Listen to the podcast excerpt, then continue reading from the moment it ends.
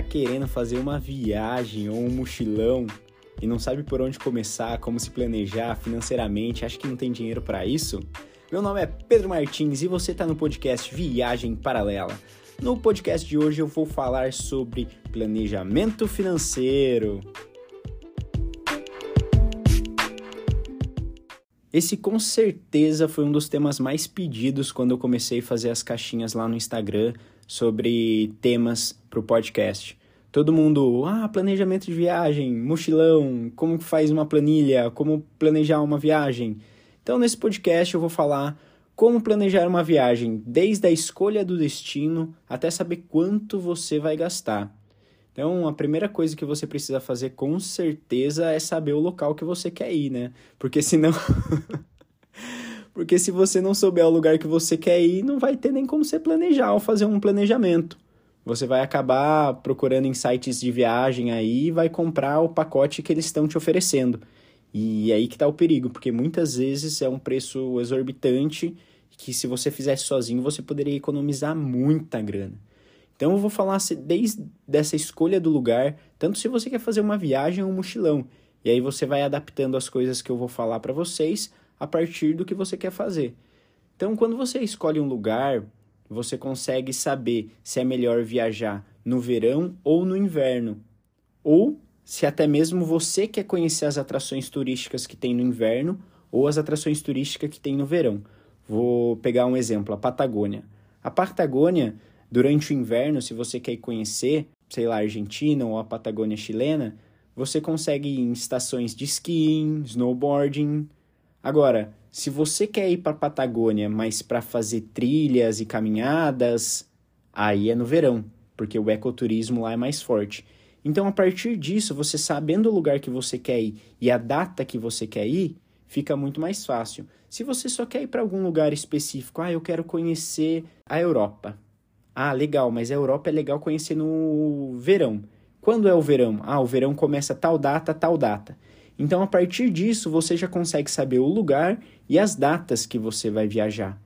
Então, você consegue começar a pesquisar passagem, pesquisar alimentação, pesquisar hostel, qual é o valor que varia é, essas coisas que eu acabei de falar naquela determinada data, porque isso muda, galera tanto a passagem aérea quanto passagem de ônibus, acomodação, alimentação, dependendo da época do ano, em cada lugar, isso vai mudar, tá certo?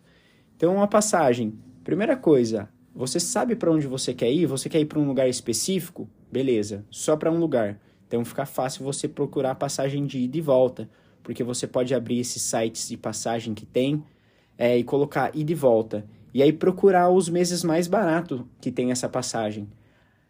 Ah, Pedro, eu tenho uma, um período certo para ir, que é meu período de férias. E é sempre em julho. Sem problemas, você pode entrar nesse site, colocar o lugar que você quer ir e procurar lá é, a passagem mais barata aí de volta no mês de julho. Porque aí tem alguns sites que ele já te dá qual que é essa passagem de ida e volta nos períodos entre o mês de julho que vão ser mais barato. Então você já começa a, a saber o, o primeiro, primeiro ponto da sua viagem, que é a passagem aérea ou a passagem de deslocamento de um lugar para o outro. Isso sempre é um coisas mais caras. Ah, Pedro, eu quero ir para cinco lugares, eu quero fazer um mochilão. Beleza, perfeito. Algo que eu sempre faço quando eu vou planejar minhas viagens é, se eu vou para cinco ou seis lugares diferentes, eu sempre vejo a rota mais barata para fazer. Ah, como que você vê a rota mais barata para fazer? eu entro e, e procuro um exemplo assim, ó, cidade A.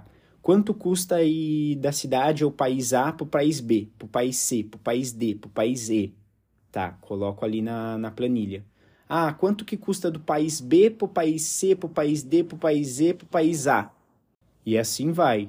Quanto custa para ir do país B para o país A, para o país C, para o país D, para o país E? Quanto custa ir do país ou da cidade C para E, para D, para B e aí eu faço saindo de todas as cidades para as outras cidades. Aí eu sempre tenho o menor preço de cada uma. E aí eu falo, ah, beleza, então para fazer essa, esse primeiro trajeto da cidade, da primeira cidade para a segunda cidade, é mais barato ir da cidade B para a cidade C.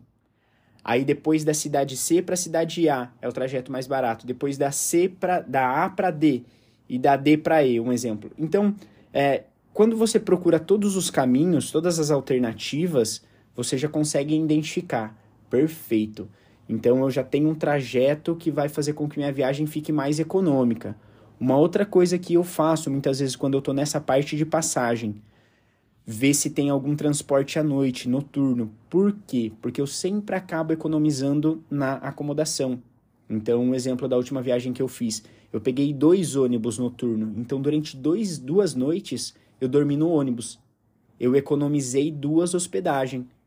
Então, eu não precisei ficar um dia mais num país, perder um dia viajando para chegar à noite, descansar no outro lugar e só no terceiro dia é, eu estar tá naquele lugar e poder desfrutar. Então, você acaba ganhando tempo e você acaba economizando dinheiro. Então, algo bom também, se for um lugar que é perto, você pode buscar essas alternativas, ônibus ou até mesmo passagem aérea noturna, enfim. E geralmente é mais barato, tá? Outra coisa que eu sempre paro para analisar também é o gasto que você vai ter saindo do aeroporto ou da rodoviária até o lugar onde você quer chegar.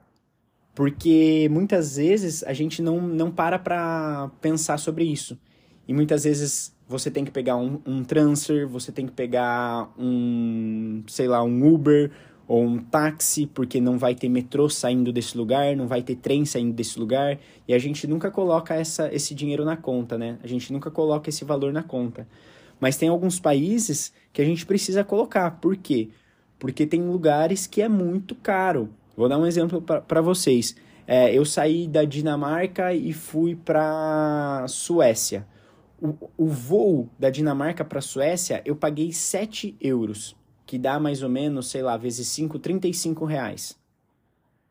O ônibus do aeroporto até o centro da cidade, eu paguei 15 euros, o dobro, só o translado. Então, eu tinha calculado o dinheiro da, da passagem aérea, mas também tinha calculado esse dinheiro do, do translado. Então, quando eu faço a conta, eu falo, ah, beleza, para sair dessa cidade até essa cidade, o custo de deslocamento é esse valor. Então, custo de deslocamento de um lugar para o outro conta também, entra. Ah, beleza, eu tenho metrô. Hum, metrô é mais barato. Então, dá para dá para calcular um custo menor que é o custo do metrô. Então, primeiro ponto, as passagens de uma cidade para outra. Segundo ponto, o transporte dentro da cidade. Aí depois disso, eu começo a cotar o lugar que eu vou ficar. Hostel ou alguma acomodação no Airbnb. Eu sempre procuro as opções que são barato, que tem uma classificação boa, a gente costuma falar custo-benefício, né? Que tem uma classificação boa nesses sites que eu busco. Então eu sempre acabo buscando pelo Booking tá? Mas tem alguns outros sites também que são bons para busca e que você consegue encontrar. Airbnb você consegue encontrar. É que eu sempre prefiro ficar em hostel. Eu prefiro ficar em hostel porque você tem uma socialização maior. Se você viajar sozinho, você já vai encontrar algumas pessoas. Mas enfim, se você quer fazer uma viagem com alguém e você quer ficar sozinho, meu, procura um, um Airbnb. Ah, eu quero ficar um tempo maior. Meu, procura um Couchsurfing. Ah, eu quero ficar um mês, um voluntariado. Vai e assina a membresia da World Packers. Então, o segundo ponto, o terceiro ponto é sempre esse, é o lugar que você vai ficar, a hospedagem. Então eu faço uma busca dos, desses lugares que são mais baratos e sempre também é, eu coloco uma quilometragem de 2 quilômetros do centro da cidade, para eu não gastar com, com deslocamento. Então eu vou andando, eu faço tudo andando. E aí é, eu consigo saber, ah, perfeito, esse lugar aqui vale a pena, o custo-benefício dele é bom, ele está 2 km do centro, eu não vou ter que pagar deslocamento. Ok, fechou, perfeito. Quando, em média, 1,5 km, 2 km do centro de todas as cidades, é mais ou menos o lugar onde vocês vão encontrar o melhor custo-benefício de acomodação. Todas as viagens que eu fui, todas as pesquisas que eu fiz, é sempre isso. De 1,5 a 2,5, de 1,5 km a 2,5 km do centro da cidade são as, as melhores acomodações de custo-benefício. Você pode encontrar acomodação que seja mais longe, de 2,5 km, 3 km, e que seja mais barato? Sim, pode. Mas o tanto que você vai gastar, talvez, de metrô, de Uber ou de ônibus, para se deslocar até o centro da cidade, para ir visitar e conhecer, você vai acabar gastando mesmo. Então, às vezes, compensa ficar mais perto, porque você pode ir e voltar a hora que você quiser e você não vai ter esse gasto. Aí, então, é, o primeiro passo, passagem de uma cidade para outra. Segundo passo, deslocamento dentro da cidade. Terceiro passo, é, acomodação. Depois, fica tranquilo que eu vou explicar como que eu faço essa tabelinha, como que eu faço essa planilha no... Como eu faço essa planilha no Excel. E caso você queira também, eu posso passar o um modelo dessa planilha para você do Excel por e-mail, por alguma coisa. É só você entrar em contato comigo, tá bom? Então, vai só pegando racional, pegando raciocínio de como você pode fazer as pesquisas e depois como organizar tudo isso eu vou falar no final, perfeito? Aí, quarto ponto, alimentação. A alimentação, é, eu procuro, quando eu estou procurando já acomodação, eu procuro um lugar que tenha café da manhã incluso. Porque geralmente você vai pagar um pouquinho a mais só, só que você pode comer o quanto você quiser. E aí, como geralmente é, eu faço duas alimentações no dia, assim, para mim é fácil quando eu tô viajando, né? Porque eu pego, sei lá, umas 10, 11 horas, como bastante. Às vezes eu saio antes do, do hostel, caminho, caminho, caminho, tomo um café em algum lugar, assim, só um café mesmo é, filtrado, volto e aí eu tomo um café da manhã. E aí, perto de 10, 11 horas, ou às vezes eu saio 10, 11 horas do hostel mesmo, e aí eu como um café da manhã bem reforçado, aí você só vai comer depois lá 5, 6 horas da tarde. Então, quando tem café da manhã no lugar, vale muito a pena. Então, quando tem café da manhã no lugar, vale muito a pena, porque você já pode fazer uma refeição ali mesmo. Mas na maioria dos lugares uh, não tem café da manhã e então não tem problema nenhum. Eu vou sempre numa padaria, eu vou sempre no mercado, sempre compras no mercado saem mais barato do que você comer fora, do que você comer numa padaria, do que você comer em qualquer lugar. Eu falo isso porque o meu tipo de viagem é sempre com baixo custo. Mas, é, se você é uma pessoa que gosta e aprecia a culinária local e quer viver uma experiência gastronômica também, esse gasto tem que entrar na alimentação. Então, na alimentação, basicamente, quais são os gastos que vão entrar?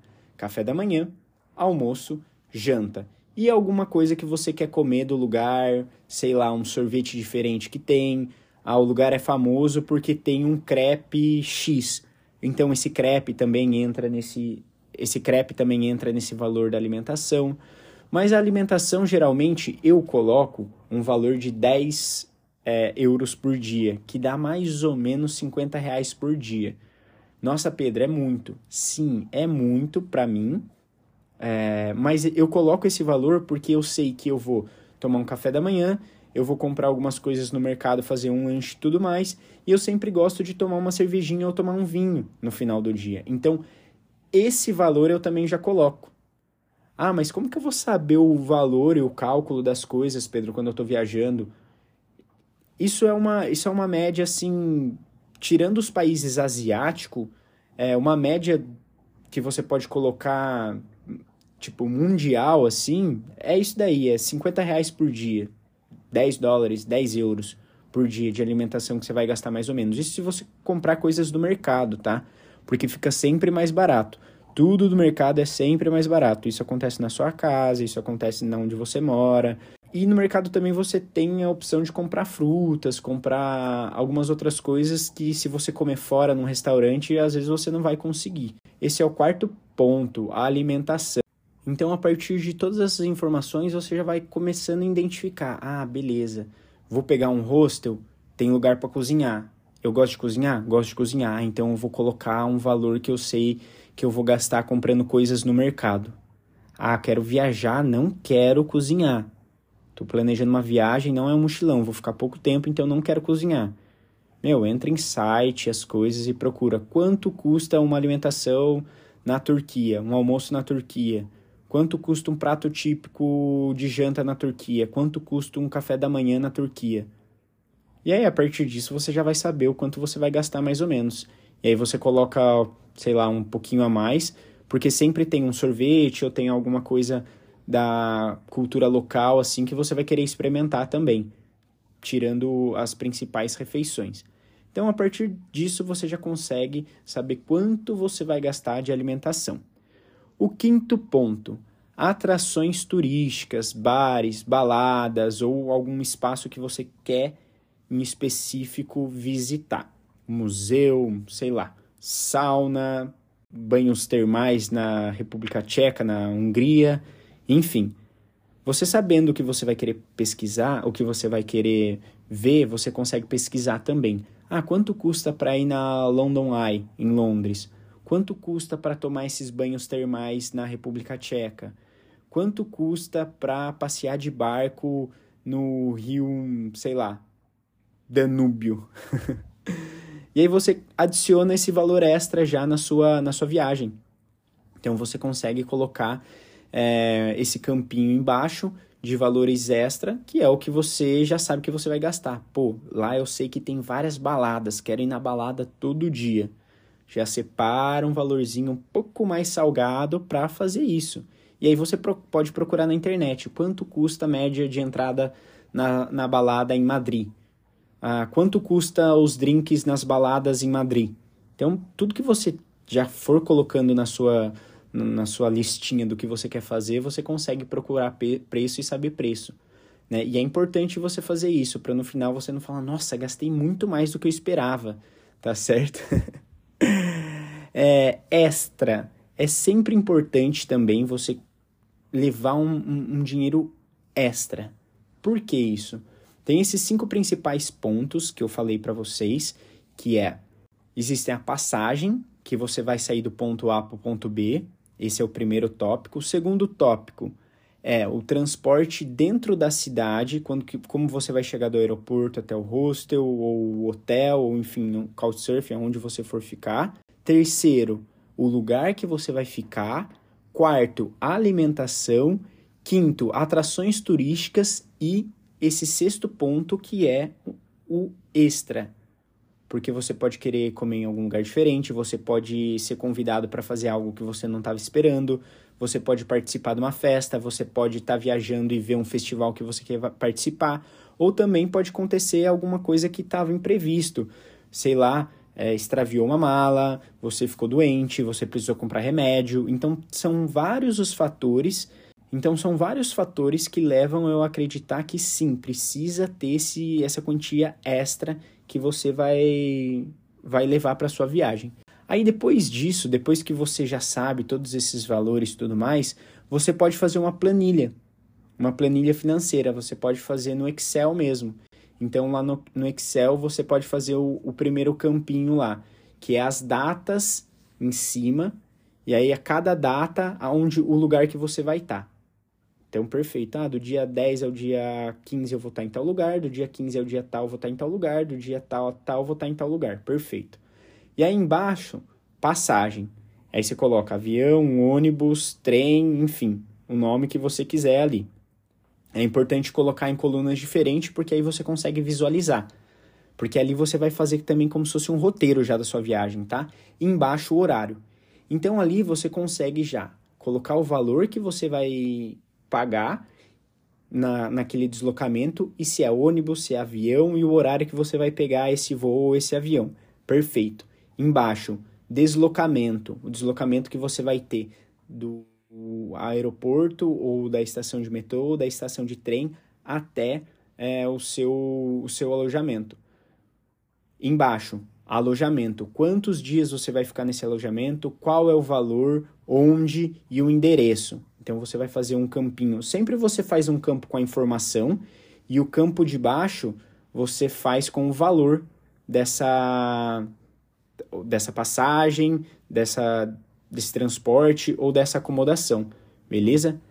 A alimentação, coloca lá alimentação. Qual é a média por dia que você pretende gastar? Porque óbvio, você faz um, um acumulado, você você não tem como você falar, ah, esse dia eu vou comer no McDonald's, então eu vou gastar mais. Aí esse dia eu vou comer em tal lugar, eu vou gastar mais. Não, você vai fazer uma média. Então, através disso, você coloca alimentação no campinho lá e uma média.